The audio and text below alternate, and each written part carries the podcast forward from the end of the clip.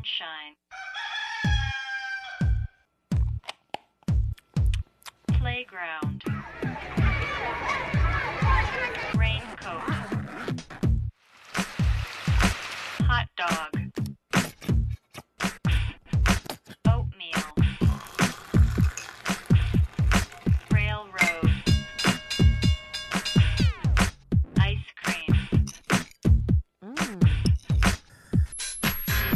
A B A B C A B C Darian。大家好，这里是 A B C，Damon 初学者电台，我是本期的主持人赵阿萌。我是赵梦莎。我们这期的题目呢，对我们自己来说是最 最看重的一期，因为这期的题目是如何从头开始做一期播客。然后我们也请到了两位呃播客的主播，请他们先跟大家打个招呼吧。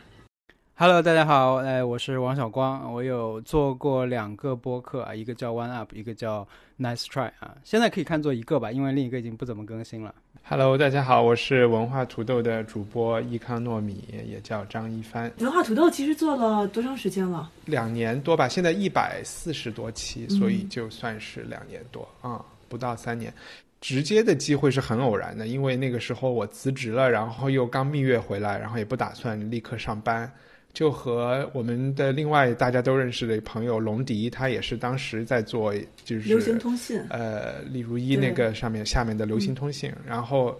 我们就很偶然的说，要不就做个播客，就是每周聊聊天儿。其实直接的契机是这样，远一点的个人的原因就是我自己其实听了十几年的播客，就还是就挺想做这种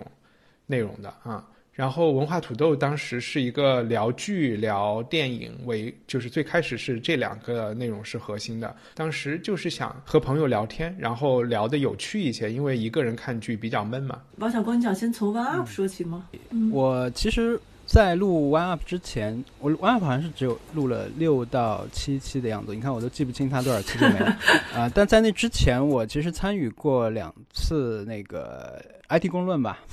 对，还是 IT 公论的时代，就参与聊过两次游戏，所以对这个流程有一些认识。呃，然后确实也是平时听的，我觉得我听的绝对不算多，但是呃一直在听一些播客，所以做完 One Up 的时候，我其实当时有一些，我觉得做播客可能都有一些共通的想法，就是说你你有一些想聊的、想分享的东西、合适的题材等等。但是我可能当时还有一个原因，是因为我已经在做视频了，但是我们做的是短视频，对不对？短视频不能说太长，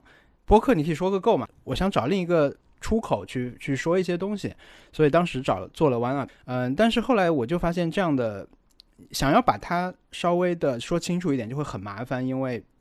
你要准备很多提纲，你要找到合适的嘉宾，然后嗯，你既希望说我们聊到既有的我们想要聊出来的东西，但你也希望能够在沟通中出现没有计划的这种好玩的东西，所以每一期其实做的会稍微有点累，所以就后来慢慢的就就可能在一年前吧，最后一期更新，后来有跟两位朋友聊的比较好的两期啊，一个是跟小易啊，跟他聊 YouTube。后来一样的情况是发生在另一个朋友文森特身上，文森特动物园，我们都没有预设太多想要聊的东西，然后我们录的又很开心，聊的过程很开心啊，而且老觉得没有聊完，所以后来我们就，呃，我们三个人再加上我太太啊特特，我们四个人一起就开了一个叫 Nice Try 的节目，它是一个每周去更新，然后。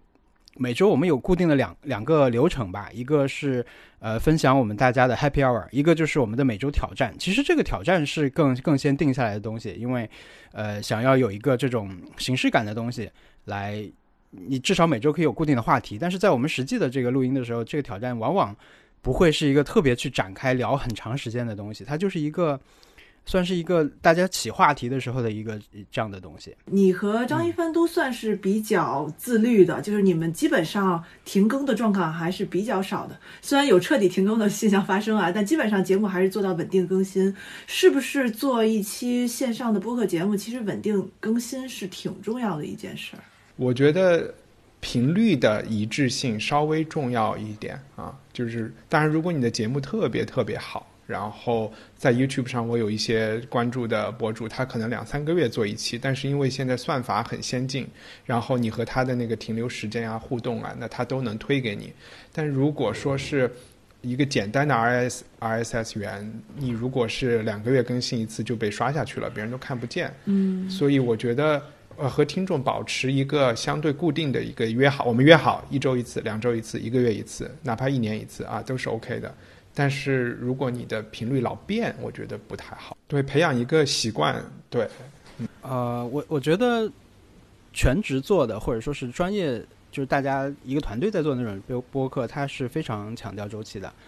因为我觉得我们现在做所有的这种新的媒体形式的尝试，可能都得去遵照一些旧的媒体的规律嘛，对吧？都是栏目化，啊所谓这些东西，我觉得都是有意义的。我我觉得你要获取一些这个固定的订阅者的时候，可能这种我我觉得是运营类的事情，可能就会比较的重要。呃，但我我觉得我们当时定每周更新的时候，可能就是觉得说，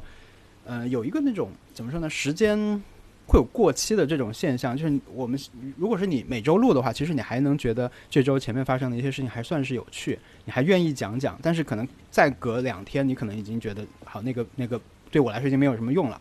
所以那样的话，你就会其实更进入一种更难的筛选状态，你想要说的事情会更难找出来。嗯，那么我觉得一个固定周期对我们录这样的形式的内容来说，可能还比较有意义。嗯嗯，但如果你是专题内容型的那种，可能就还是把你那期内容、那大纲啊什么弄弄好，可能更重要，比比固定的周期更重要。我们录这期节目之前，刚开始的时候，其实已经跟两位主播还没有录制的时候，已经交流了半天这个设备的问题了。呃，我不知道你们个人觉得音质重要吗？呃，我觉得是这样的，就是在视频界啊，视频界因为这个关于设备的讨论和呃选择会更丰富一些，但其实一个目前的一个共识就是，在同样的设备下，可能你就同样的那个成本下，你可能要更去注意灯光和收音啊，这个对你的那个整个制作的抬抬升是很厉害的。你的你改善了录音质量和那个你视频的灯光，你注意灯光之后啊，或者说是光照光线吧，你的视频看上去会好很多。我觉得这是类似的啊，当然有一些极限的情况，你就说你这个时候只有一个设备，一个手机要录我们俩的声音硬录了，我觉得也未必不可，但不能经常这样。如果是我的话，就你要克服更多的障碍嘛，就是如果它的音质不好的话，听众就要克服更多来听你。那我觉得你不要人为的去制造这个障碍，你可能不不需要追求说它非常好，但是可能要起码要做到一个 OK。但是我们自己做的是很差，这个我们一直有音质的这个。嗯，各种各种坑都踩过了，因为又是远程录制，然后剪辑的时候，呃，就经常状况也不一样。我自己上上期，我有一期整个音轨丢了，我是后来完全补录的。啊我做过这种就是你一个人的东西，你完全补录了。其实那个比想象中要简单一点。我如果是比如我在剪辑软件里面开着大家的声音，然后来听着我在这里补一一两句话进来的话，其实很容易做到很听不出来的。啊，而且我的那个补补录的环境就很像我们正常在录音，其实你就是耳机里面听到啊，这个人说了一句，这人说了一句，那这时候我就把我的感想说出来。其实很多时候直接就对上了，而且，呃，还我还借由这次补录就删掉了很多我当时说着说着已经觉得自己说多的话，我也就把它对我我觉得我那期做的还蛮巧妙的啦，因为 有几个反应真的是你听着觉得说是对方是在给我反应，然后其实我的话又是补录的等等的。但是这种状况我当当然是越越少越好了，因为那期我我跟大家说我的声音音轨丢了以后，其实所有人的反应就是说我们马上来补录，或者说我们什么时候约个时间补录，因为大家都觉得就不可能修复了啊，但是。呃，就是想这些办法去，而且我们之前就是各种噪音，大家录音环境，过年有人回家带带手机录什么的，都会出现变化。但是，当然我在这里正好可以感谢一下，我们有一位顾问非常厉害啊，他叫他在微博上叫 at DJ Eric，他是河南一个电台的一位专业的人士，然后他平时可能喜欢听播客，所以他给我们提供过很多的技术支持，帮我们来改善改善我们的这个呃工作流程、剪辑流程也好，这个录音方式也好等等的，托他的福吧，我们那个改善了很多，踩了很多的坑，就那个。但我觉得如果你是一个线下的环境的话，可能这种坑会少一点，还是注意基本吧，就是这些环境什么的啊，注意环境。张一帆，因为我我刚好录过一些文化土豆的一些节目嘛，就是我当时印象很深的就是你的设备有点稍微太专业了一点儿。我们的设备也是在一直在进化的，就是最开始是龙迪说你就买一个 Yeti 这个雪人的麦就好了，后来我发现三个人一个音轨，有的时候编辑会有点不方便，所以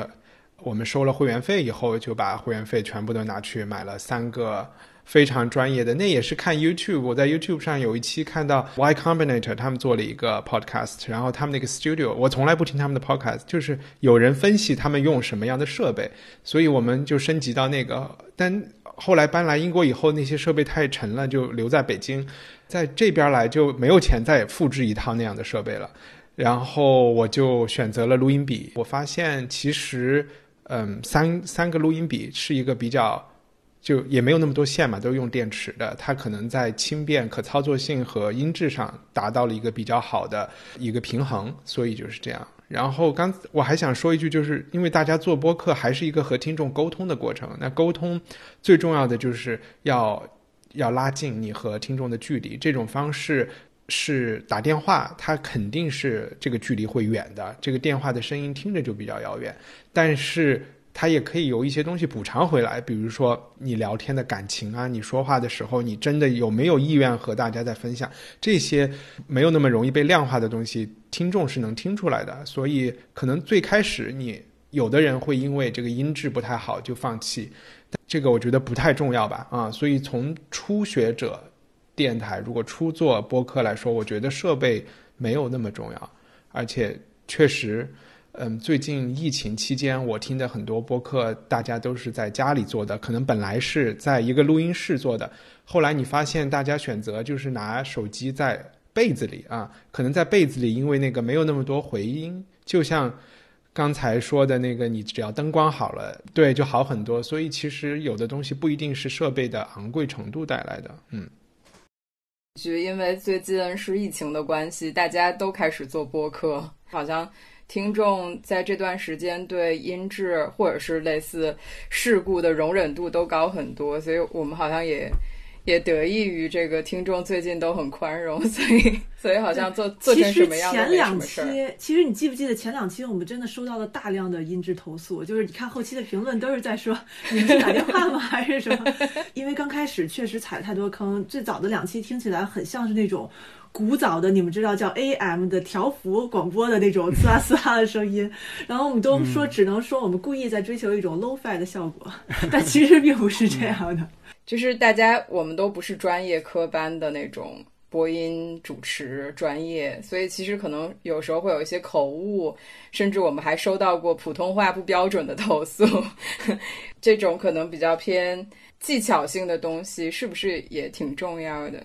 啊，你说就是语言的技巧性，我觉得完全不重要。做自媒体本来它就是一个。在某种意义上反对一种专业标准或者是那种同质化的东西的，我其实不太喜欢。如果听到，如果是央视那种播音腔啊，或者是央广播音腔，这种反而会让人觉得它带有一种权威感，就是那种感觉。对，那那种语境是其实自媒体的制作人特别想逃离的，嗯。或者是像我们这些人是装都装不出来的，那何苦呢？我觉得对听众来说，听众要有一个意识，就是现在就是不专业的人也可以来拍视频，不专业的人也可以录电台的时代，对吧？你就是作为听众，我觉得是要略微去包容一些这种制作方面的问题，嗯，否则就直接打开中央人民广播电台就可以了，是吧？聊天如何把它聊得有趣，这个是可以做技术上讨论的吗？我觉得。我们自己录的时候的有一个有意思的地方，可能现在有点难以去去复制。就是我们其实刚开始录的时候，我跟文森特大概只见过两三次，我跟小易只见过两次。我们并不是特别好的朋友，所以说，呃，尤其小易他录的时候在美国也是刚去一年吧，好像，所以他有很多新鲜的事情可以分享。我觉得本身这种，嗯，可以说我们其实刚开始录的时候，我们四个人并不是在完全同一个这种频道上的。所以我觉得那种一点点的冲突感会很有意思。那现在慢慢的，我们马上就离那个我跟小易录上一次 YouTube 好像已经快一年了吧，会有一个演变的过程。就是你一开始想看那种那种大家陌生一点那种感觉，现在没了，但可能又会变成我们自己的一点小的梗什么的。我的经验是我们这种完全闲聊型的节目是不要有提纲比较好。我们以前准备过那种一个共享的文档，大家要把字要要。聊的事情，把那个标题写在上面。比如说，我我要我今天要聊一个游戏的，我就把游戏名字写上去。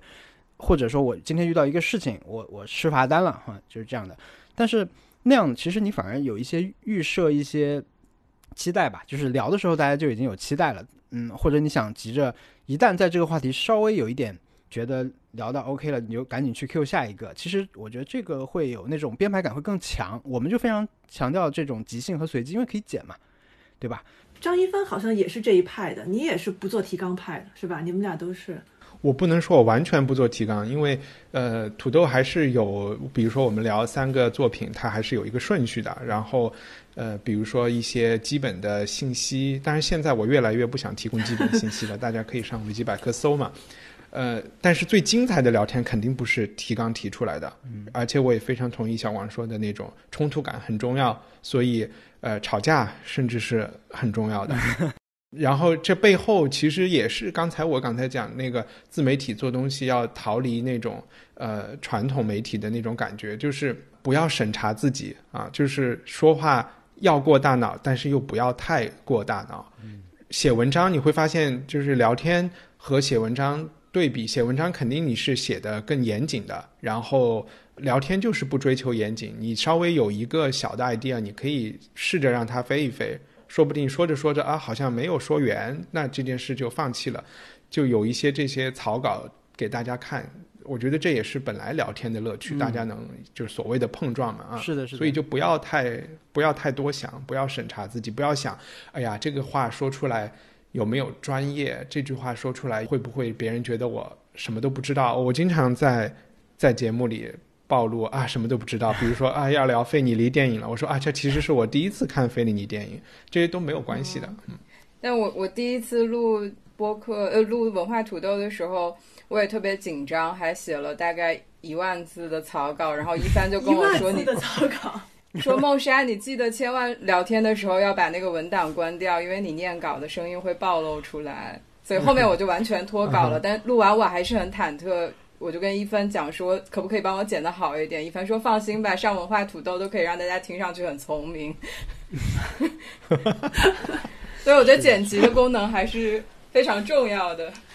我说两句剪辑，就是也许待会儿还会细说。就是我有两个标准，一个是慢慢学来的。我们第一期把所有 N 啊都剪掉了，大家听着像机器人在在打。机关枪一样，现在我会故意的留一些 n 和 r，当然我会减掉一些。它需要有一个节奏，你需要让人能呼吸。然后另外一个一个剪辑就是我的剪辑标准，就是要把京剧尽量的都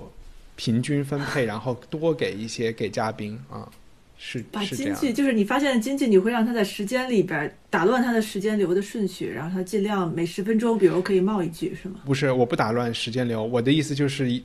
一定要让嘉宾显好。我举一个例子，就是但我不说谁的名字，就是有一些嘉宾在日常的沟通中，其实说话是很支离破碎的，但是在文化土豆上说话是特别雄辩的啊。你们京剧很多，还可以。均匀分布，我们就没有可能就是就是，我觉得京剧你有个几句不错了，嗯，对，能够说明你们很厉害，就是京剧比较多，像好莱坞电影。我我可能误解，我我没有理解京剧是什么意思。我的意思就是说，不要把自己，就是很多人会听自己的声音不习惯嘛，然后就会其实把自己剪辑的非常标准化，但是我会觉得不。你的剪辑不是为了让自己显好啊，是为了让嘉宾显好。如果你想让嘉宾经常回来的话，原来是这样，好主意。不过就是说起剪辑，我其实特别想问一下，就是因为我们做了几期，基本上剪辑是我们遇到最大的困难的一部分，是吧？因为我们基本上每期上线的节目都觉得不要太长了，五十分钟可能比较合适，但是经常一聊三个三个多小时。然后就觉得，呃，剪辑有点太痛苦了。我不知道你们有考虑过这个时，因为也没有提纲，闲聊的话怎么去考虑这个时间控制问题呢？我就是把一些很明显的大家说错了的重说的地方剪掉。如果它有点结巴的，我就把它，它它它它剪掉，然后留一个结巴，不要留五个结巴，这样。然后基本一个半小时能够缩到一小时十五分钟就差不多了。我技术上也不太会把时间就是前后顺序颠倒。我可能一百多期节目是就是前第一期还是第二期试过一次，后来我想算了，不要这样做。如果说真的聊了两个小时，但是你剪辑的时候，其实如果我真的听了五十分钟，我疲惫了，然后我也觉得 OK 了，我就把后面全删了。啊，你居然是用这么粗暴的方式，对，太可怕 C 了。V V 的比例呢？就是你们录多长，然后留多长？哦，我们基本上不会删大段的讨论，比如说我们录的时候可能会录一个半小时，那可能会剪掉顶多剪二十分钟，因为我们有很多 off the record 的不想不想放，就聊的时候就会说一下这个是不放的，然后我们就会展开在那里聊，最后再剪掉，有很多很多呃内幕啥的。我们但我们正常要本来就要说的话，可能减掉那个比例比较低啊，就是。但我我们时长变化弹性还蛮大的，我们有一个小时以下内容，也有两个小时的，就不太注意那个，主要是看当期聊的这个状态，不会去做太太强的控制。但是我听那个文化土豆印象，我就觉得确实控制的特别好，我感觉就是录的时候的控制就很好，就节奏的控制，整整场就是讨论接下来开始什么的这种这种节奏感特别好。所以可能就是有了那个前期的这种控制之后，你剪的时候可能就简单一些。但一帆应该不会准备手卡之类的吧？你知道赵阿蒙是准备手卡的吗？会 准备手卡，像真的做 就是还有五分钟这个意思吗？但我可以粗暴的打断嘉宾啊，就是因为我我希望就是嘉宾和我录音的时候不会因为这种粗暴而不开心，因为最后的节目的质量是最重要的嘛啊。然后我所以听到大家说的话比较没意思了呀什么的，我还是会有一些表情的。你就会啊直接说太长了，嗯这段太长了，这样吗？我会说对，就说就就就快一点啊，就不用说了这样。我觉得不太可能打断，就是总是希望让他把他说的说完嘛。然后我想的是，也许他说到后来兴头上了，精彩的部分在后面，我就把他的前面剪掉就是了。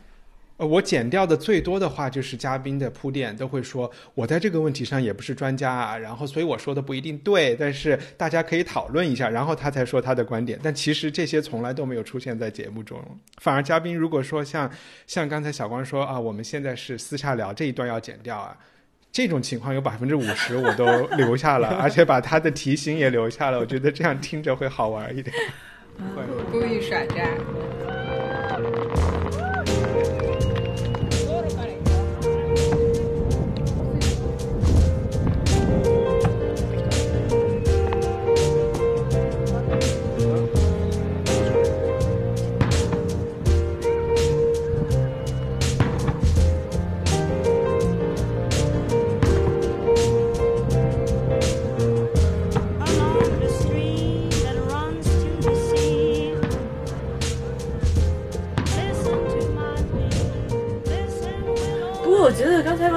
的一点稍微有点反常识，就是我们一般以为是比较熟的嘉宾能够聊得比较起来，你反而是觉得太熟了就开始疲惫了，有些新鲜感的时候会聊得比较好，是吗？嗯，我觉得是会聊到不同的方向。我觉得最简单就是说，比如小易跟我跟我们说，他今天参加完一个 party，然后去到一个莫名其妙像一个鬼屋一样的披萨店啊，那个是披萨店？还是反正是个奇怪的墨西哥人开的店之类的 taco 店。听到这些的时候，其实我们对他现在，比如他住的地方长什么样等等这种环境完全没有认知。但是到后来，慢慢的一点点，我们知道啊，最近他又搬家了，搬的是一个什么社区等等，这些都知道以后，可能你要聊，就就真的你跟朋友聊天和一个跟一个纯网友聊天的那种那种区别啊、会会不一样，就是方向会不同。那张一帆你呢？你的很多嘉宾有的已经上了恨不得三十期了，这有一个初衷是，我不太希望大家通过我的标题和通过嘉宾是谁来选择是否听这期节目。我还是希望和听众建立一个长期的，大家就是想听文化土豆，然后可能一半是想听我，一半是想听其他固定的嘉宾。另外就是我会发现，现在我到英国来了，更多是远程录音嘛。也，以前大家来我家录音的时候，之前会寒暄呀，吃点东西啊。这段时间内，我都是很积极的要禁止大家讨论。分享我们要聊的内容 啊，因为你会发现，其实这一部分的讨论和把这个录音笔关了之后，大家说的话是大家真正想说的。是的，我就想让他们憋着，呵呵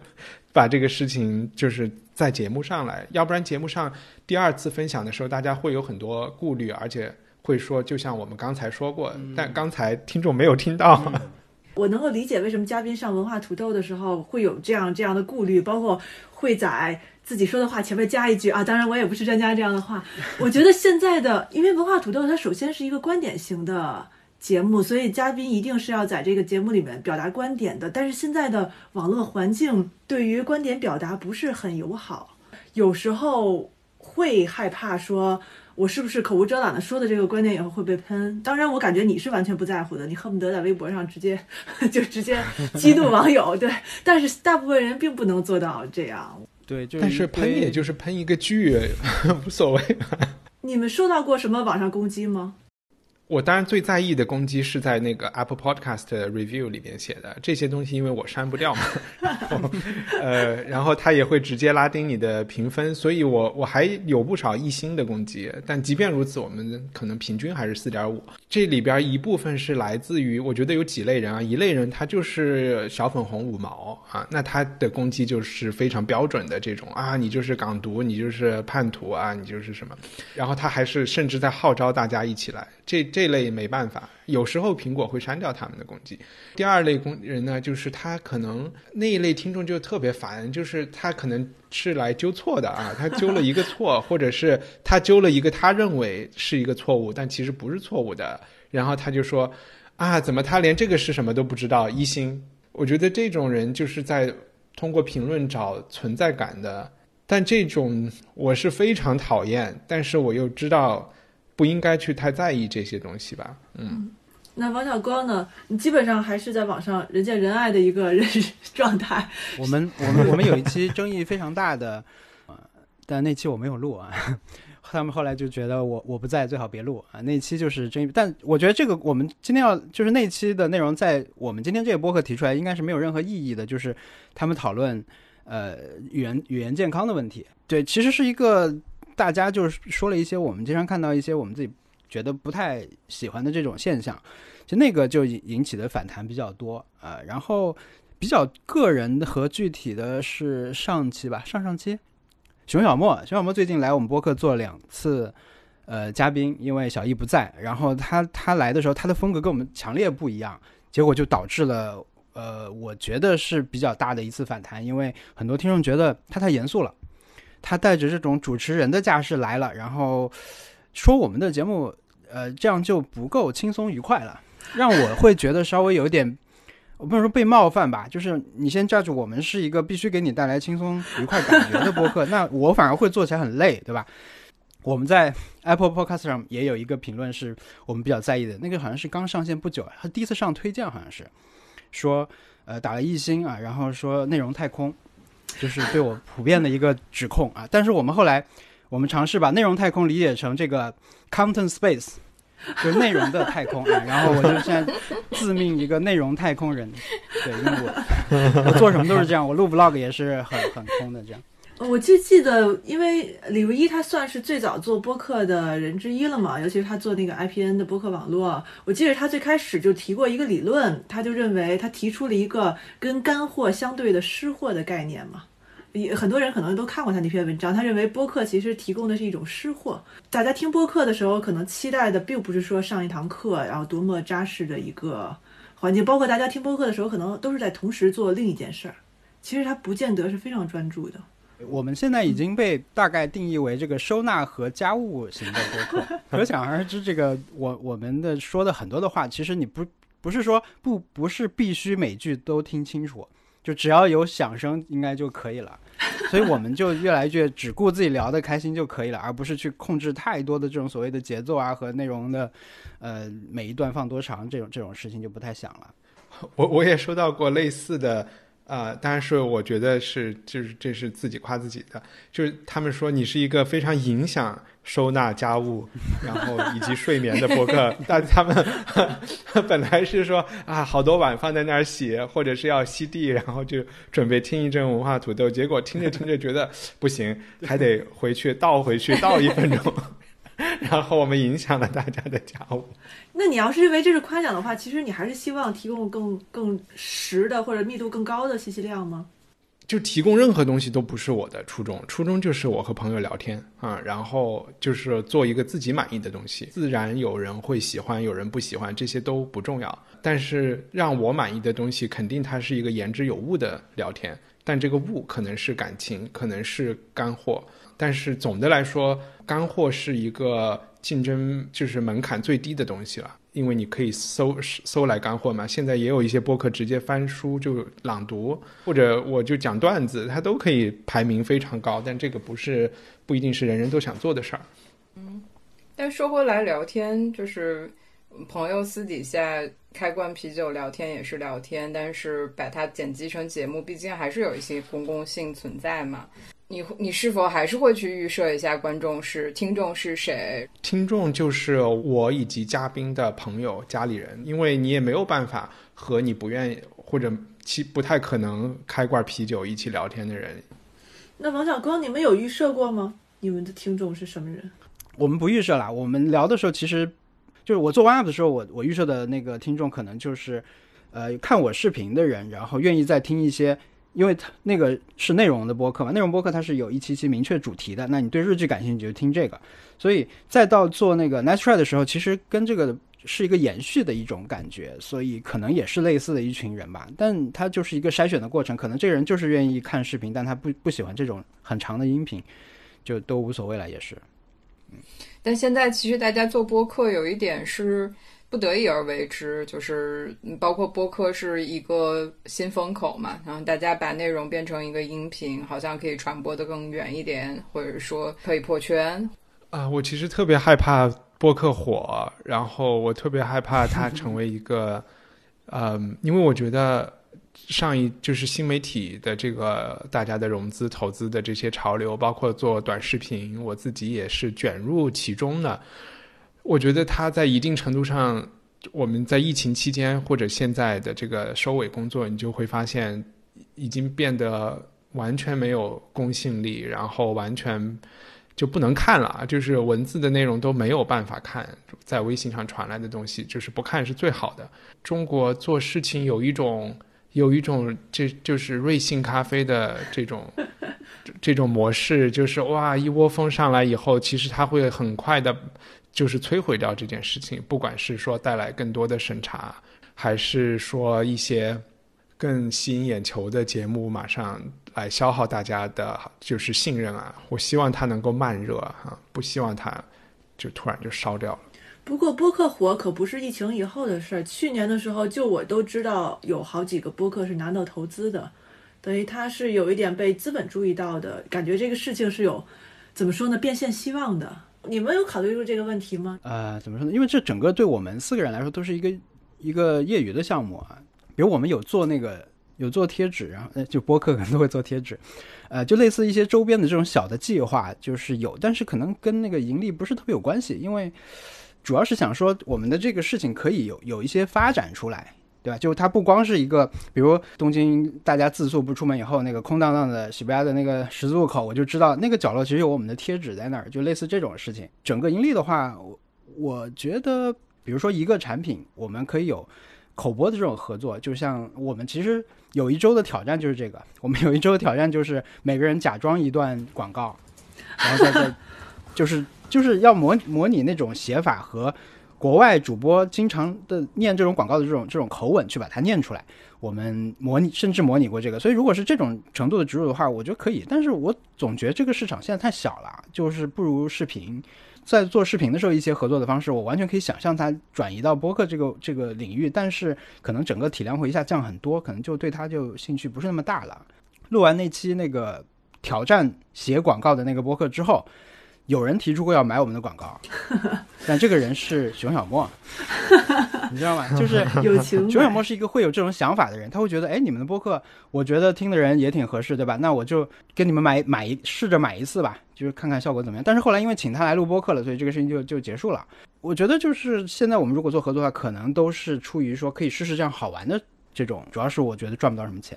那张一帆，你们呢？我知道你们衍生品是在做了，但是其实基本上半做半送的。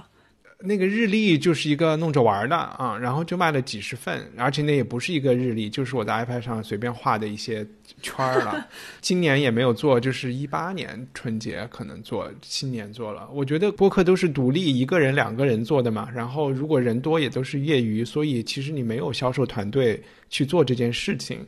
如果是在媒体里就是做过广告或者是广告销售经验的人都知道，这个事情是很逃神的，是需要有专业的人去跟的。我觉得就是不可能的啊，就是你你有广告内容渠道这三三件事情，你能你只能做一件事情，所以我觉得依靠广告就不可就不太可能。你只有等到像美国的播客渠道，它现在可以给你带来广告植入这种，我觉得对于普通播客可能是一条。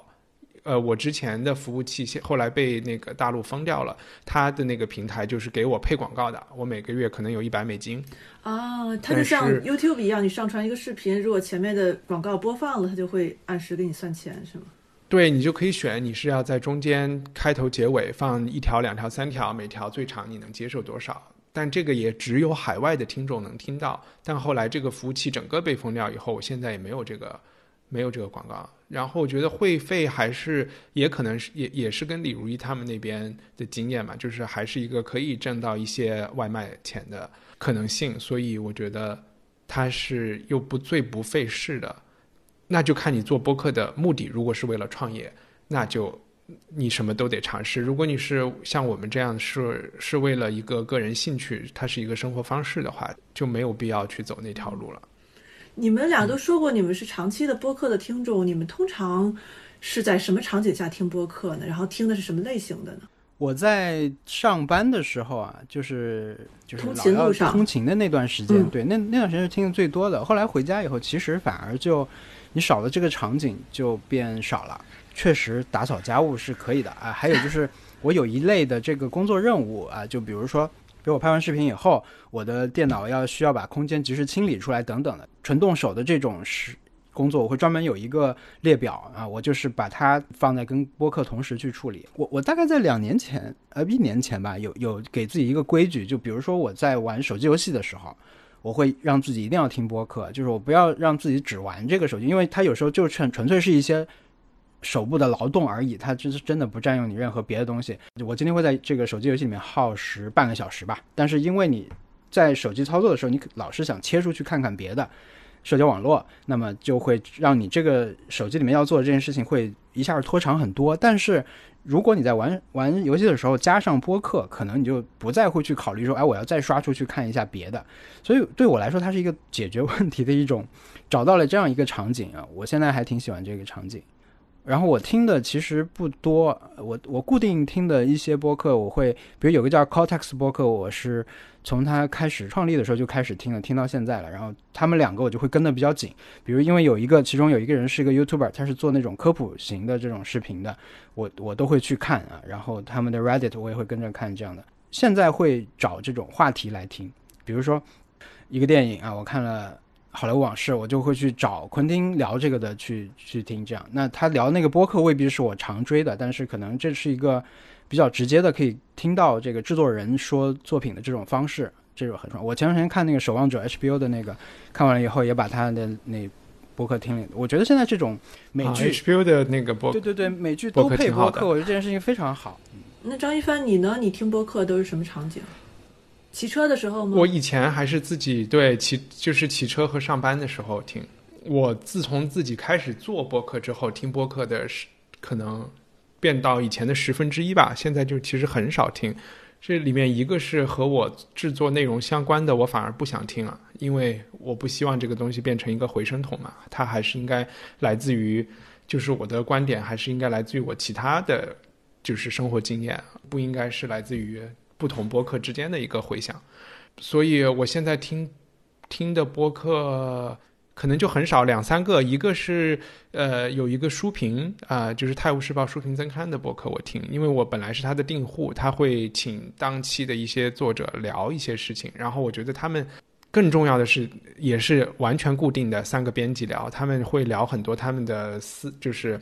生病了呀，在做什么菜呀，什么放假去哪玩了呀，这些事情还挺治愈的，不知道为啥。然后还有一个就是，我也听一个推荐股票的博客，然后觉得这是一个可以让我赚钱的 一个事情。就比如说在十二月份的时候，我听了他们的之后，就很毅然决然的去买了 Zoom 的股票，就功能性更强一些。以前可能更多的是消耗时间，或者是增长一些自己的见识啊我。想说，一帆应该继续跟忍者 ATM，我我都会根据你的那个推荐来买理财产品做一些理财产品，哎，不过这么听起来，你听的播客都不是闲谈，是行业内的人在分享都是一些干货，不是行业的 信息。比如说，那泰《泰晤士报》书评周刊呢，它就是文学类的专业的媒体人。呃，我觉得他其实也有点像聊幕后啊，比如说他们这周末可能会有一篇讲疫情的，然后昨天我听，昨天我就出去骑车听他们聊，就那个人，呃，是他们的专门写医疗信息方面的一个事情的一个人，他就正好拍了一个纪录片，前俩礼拜，然后后来自己就得病了，得病前他还去卫生部开了一圈会，英国的不是那个卫生就什么首席什么医疗官得病了嘛，他就说。他说很有可能就是我传染给他的，其实就有点像有点过于幕后了吧？这个有点像。我我也不知道，我还是希望自己能有更多的时间听听播客。对，但是肯定首要还是希望自己有更多时间看书啊。刚才因为跟张一帆一起录，每次他录呃播客的时候，都会让大家一二三一起拍一次手，然后我们并不知道为什么，但就觉得好像大家都这样做，于是我们录第一期、第二期的都试着拍手，后来发现根本不知道意义在哪儿，于是就强行取消了。都拍不齐。就永首先永远都拍不齐，好像这个 Zoom 稍微有一两秒的延迟，就是后置，所以它它完全拍不齐。然后我也不知道它的意义究竟在哪儿，我就彻底放弃了这件事儿。结果刚才张一帆一我说我要开始录了，他第一句话就是你们不拍手吗？我就猛然想起了这件事儿。拍手这个事情是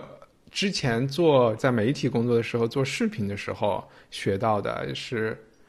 因为你的你的那个单反和录音，这个是后来软件可以自动时间轨嗯能够同步嘛，就是其实就是要同步时间轨，因为你有三个文件。嗯我们现在各自录各自的音，那个一拍手，图像上就很能看到波长那个地方，大家并拢了就好了啊，就就这个原因。这倒是，对啊，你你说 Zoom 有延迟，对啊，就它就是来解决延迟问题的。因为嗯我们这样现在互相的聊天是有延时的，但是呢，我们每人的轨道是绝对的嘛，我们每人的音轨是绝对的。那么你只要把音轨根据那个拍手时候产生那个那个波对起来，啊，你就对上了。道理。是这样的，也遇到过好玩的事情，就是我们四个平时录音，我们是看我们的手表啊，就是 Apple Watch，因为嗯我们通过拍手这件事，甚至认识到电脑，我们都用 Mac，电脑的系统时间竟然是不统一的，啊，就是两？台自动让它自动调节。比如我跟特特，我们因为都都在一起的，我就拿到两台电脑放在旁边，它是不统一的。所以当熊小莫来我们这儿录音的时候，他带来了一个新的工具，是一个网页，其实就是一个显示时间的网页，叫 Time 点 is。就是系统，就是它是一个巨大的一个只显示时间秒表的这样一个，那我们就约定好，那我们在三十秒和三十五秒各拍一次手，那最后你有两个音波，这样去对就好了。我是在录 IT 公论的时候学到、学到。了，对对对对，学到了。我终于知道为什么要拍手了。我从下一期开始就会拍手了。不然不然你觉得是互相鼓励，是不是？加油，好好录，我们要开始好好录，这录音了。样是吧？但最失望的就是开始讨论了半天拍不拍手，还是没有拍手。对对对，其实应该配合你一下，先拍了再问你为什么哈。你们愿意分享一下自己路过的最大的事故吗？我不知道王小光，你最大的事故就算是你音轨丢了是吧？还是有比这更大的？绝对是，就是这个。那张一帆呢？你你的最大的事故是什么？你都做了一百多期了。也是，我之前曾经算过，平均录八期节目就有一期没有录上，然后要让这，这个频率有点嘉宾人回来了。这个频率，我们马上就要录第八期了，因为下一期就是 但后来我反正用转用录音笔，然后把三个麦接到录音笔上之后，这个事故就少了很多。因为你又会手抖，然后又会又会没电，然后如果是 Yet 接在电脑上，那电脑也会出事儿，各种情况都有可能出嘛。所以你还是最后就还是觉得专业一点的设备。单一的设备，比如说录音笔，它就只做录音这件事情，它不太可能在中间死机。现在应该很，我最近，但这个很有可就很很长时间没有出现完全没有录上的情况了。嗯我们倒没有是说完全录不上，但是因为岳阳联机，我们有一次嘉宾因为网络的关系，就他每次开口说话，就所有人都听不见，所以他的音轨是单独后补的。他的那个声音，相当于他只能录下他自己的声音，然后但是呢，我们听不到他说什么。但是最有意思的是，不知道为什么他说了很长一段话了以后，他说我说完了，那句总是非常清楚的能听到。我觉得这一点真的很神奇。天哪，事故出现了！事故出现了，嗯，哎，但是录制还续着呢。对啊，录制我又回来了，只有我一个人断了，还是猫猫是我谁断了，因为是我断了，啊是是，而且这个是我的会议房间我已经好久没有出现过这种事儿了。对第一次，嗯，虚我虚惊想补问虚惊一场，虚惊一场，虚惊一场。嗯，我想直接让大家讲一下，就是录 podcast 的流程。录音的话，其实现在还有一种，呃，我那个 app 是不是现在已经不不更新了，还是怎么？那个 Anchor 它是本来天生就是它的主要功能就是让大家异地录音的，呃，它也是个发布平台啊，但大大家可能是不会去用这个平台的啊，但它我们现在用的这个是一个叫做 multi end 的这种 multi end 还是 double end，反正就是两边分头录音的意思啦。总的意思就是大家要录一下自己单独的音轨，然后最后交给一个人汇总，再去剪辑。一帆这边呢，我们的经验其实可能大家都来自文化土豆，哎，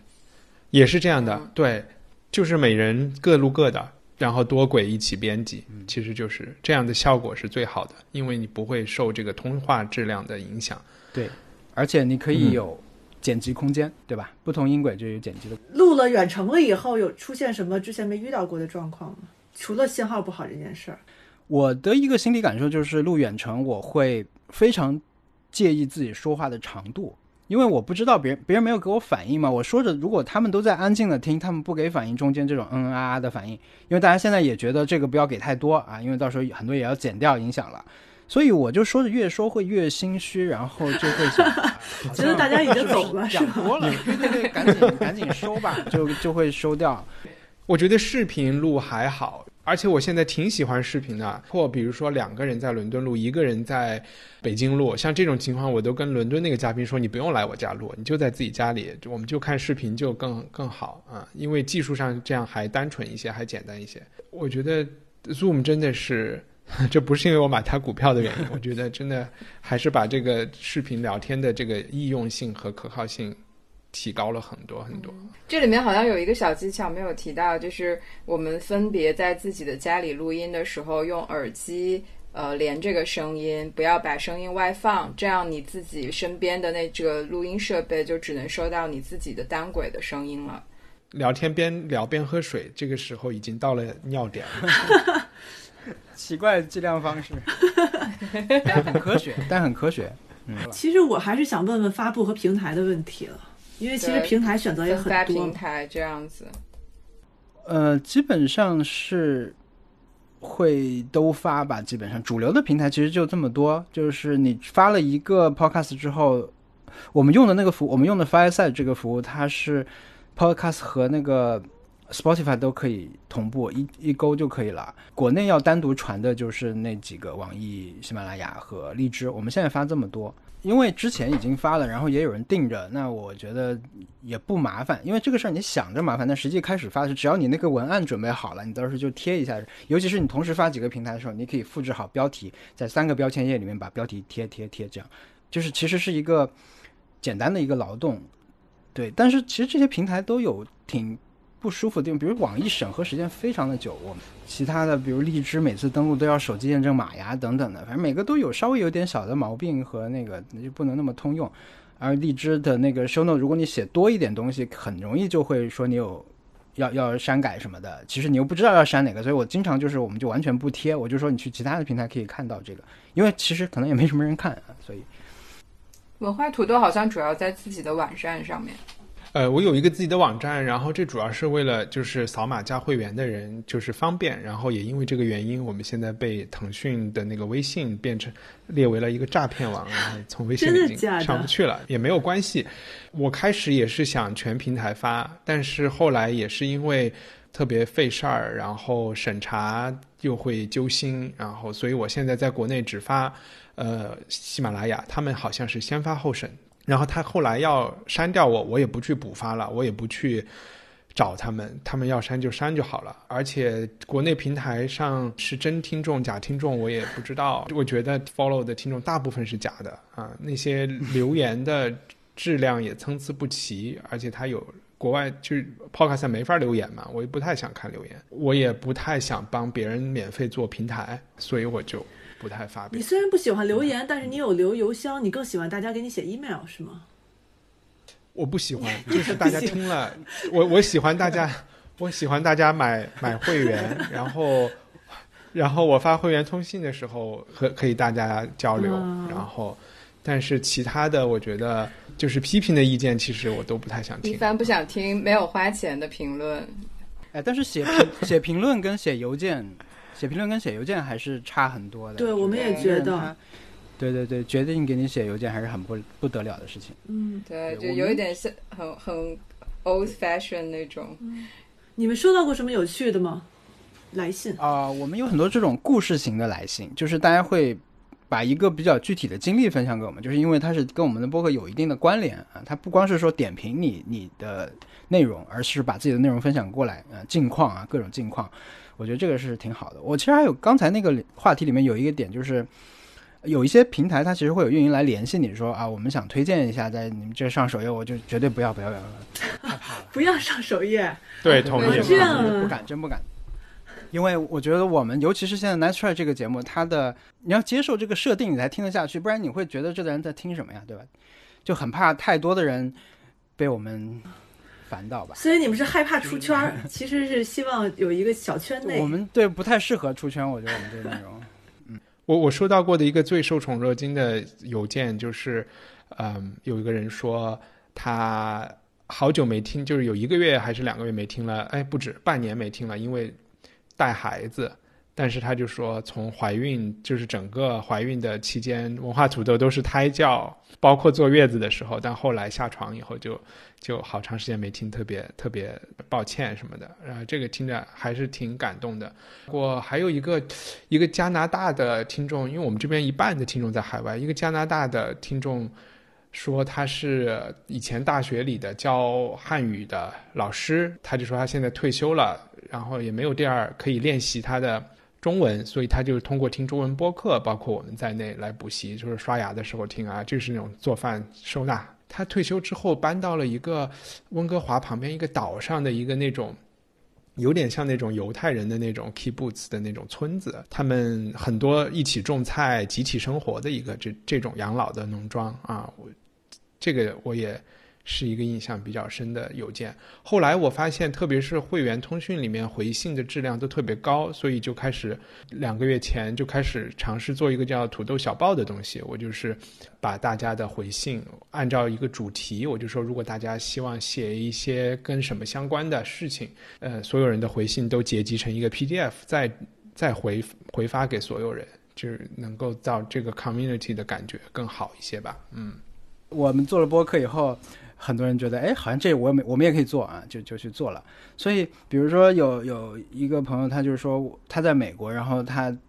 上学时候很好的朋友是现在在英国，平时就没什么机会联系，但是呢，也因为听了以后就觉得我们也可以这样尝试，就去做播客了。那么他做完，他也会发给我来听，这样就是可能这个事情对他们的意义是挺挺好的。其实做播客最重要的一个事情就是，特别是在疫情中间，就是你怎么能够安排你这个内容，能够让它持之以恒。对我来说，对我个人来说是最重要的一件事情。然后我希望这件事情是我可以连续做十年甚至更长的一件事情。那要做到这一点，我觉得它得是一个，嗯，文化土豆来说是一个督促我学习的过程。我们做了一年以后，开始加入了读书的栏目；做了两年以后，加入了话剧的栏栏目。还是这也是我自己觉得，可能看剧和电影有时候，嗯，不能那么满足我的好奇心。然后我相信长期听众也会有这个感觉，所以加入一些内容更深的，我们偶尔也做一些历史话题，可以让大家一起学习。其实是这么一个事情，我觉得它的意义和可坚持性就会很强了。就因为你会养成一个。看书的习惯嘛？我觉得你那个误读会完全就是为了逼自己去读那些《奥德赛》啊，对《百年孤独》啊，就为了逼自己去读。做播客以来，觉得发生的最好的事儿和做播客以来觉得发生的最坏的事儿。好事儿就是我们真的通过做播客，我我获得两个很好的朋友，就是我们之间的这种互相的了解和沟通，如果不做播客这件事情是不就不可能的，这是就是另一个平行世界了，所以这个肯定就是非常好的一件事情啊、呃如果说最坏的话，我想一会儿，我想想，那那张一帆，你先说最好的好了。呃，我觉得我的好的和坏的是同一件事情，就是也是也是小光说的那个呃启发了我，就是我会发现身边我的朋友真的是会被分成两种，然后这两种朋友是愿意上我节目的和不太愿意上我节目的朋友，不管是从他们的性格上呀，或者是你和他的关系啊，好像他也不完全是你和他的有多远多近，而是一种我觉得真的是嗯、更加互联网思维啊，或者是以分享型的。不太计较自己得失的这一类的，其实是我更喜欢的世界观吧。啊，我觉得好事和坏事都都都是这样吧。就是啊，有时候又会觉得，其实真的有的以前觉得挺好的朋友，但是你有又有点难以启齿去邀请他上棚上上节目，但是你后来想想，背后都是有一些原因的。一句话，做播客要注意的事情，一句话，其实你没有必要做播客。嗯，给可能听这一期节目会有一些我们的同行吧，我觉得就是在酝酿，在筹谋，可能杀入播客世界。我觉得对我来说，播客可能现在就，因为我越来越意识到拍 vlog 啊，就 vlogging 是一种是一个技能。其实说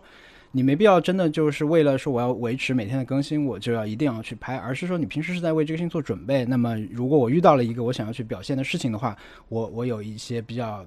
熟练的流程可以去把它制作成最后一个比较浓缩的东西。播客可能也是一个类似的啊，但是我觉得我可能还在训练当中啊。当然，这个涉及到很多类似媒体的这种操作啊，就是你去规划你的这个定位啊等等这些东西。但我会觉得最后其实真的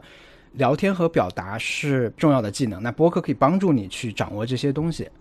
劝退的理由呢，我会觉得它其实挺麻烦的。它的，尤其是你要远程录的，如果你不远程录的话呢，你要维持更新会变得比较麻烦，因为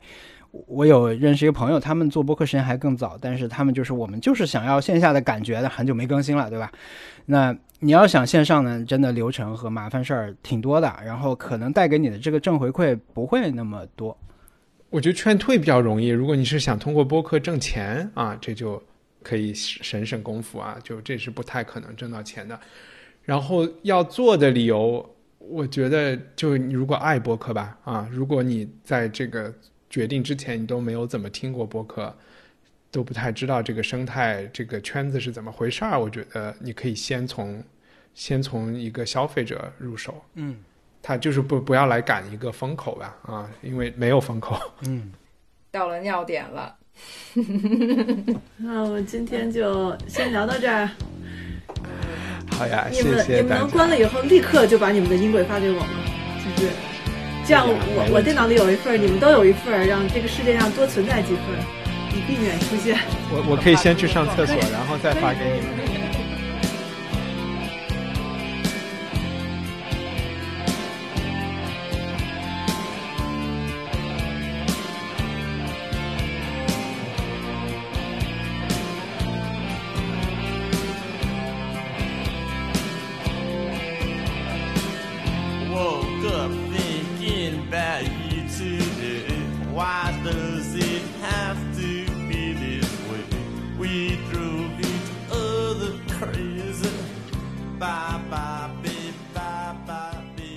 到最后也是不拍手是吧？啊，最后也要拍手，什么意思？最后也要拍手如果你最后拍，其实也是可以起到对对准的作用的。啊？真的吗？哦好啊好啊好，快快乐快来拍一下手。那我喊你要在三二。几点钟拍手？哎张张一帆，你来喊好吗？你你的经验是怎么拍手？就是我觉得小光那个是更科学的，是要去上一个网。我的经验就是我数四三二，但我不会数一这个词。大家根据我四三二的间隔，你们觉得该数出一这个声儿的时就是候就拍可以三二八是吧？就是嗯，行，那来吧。四三二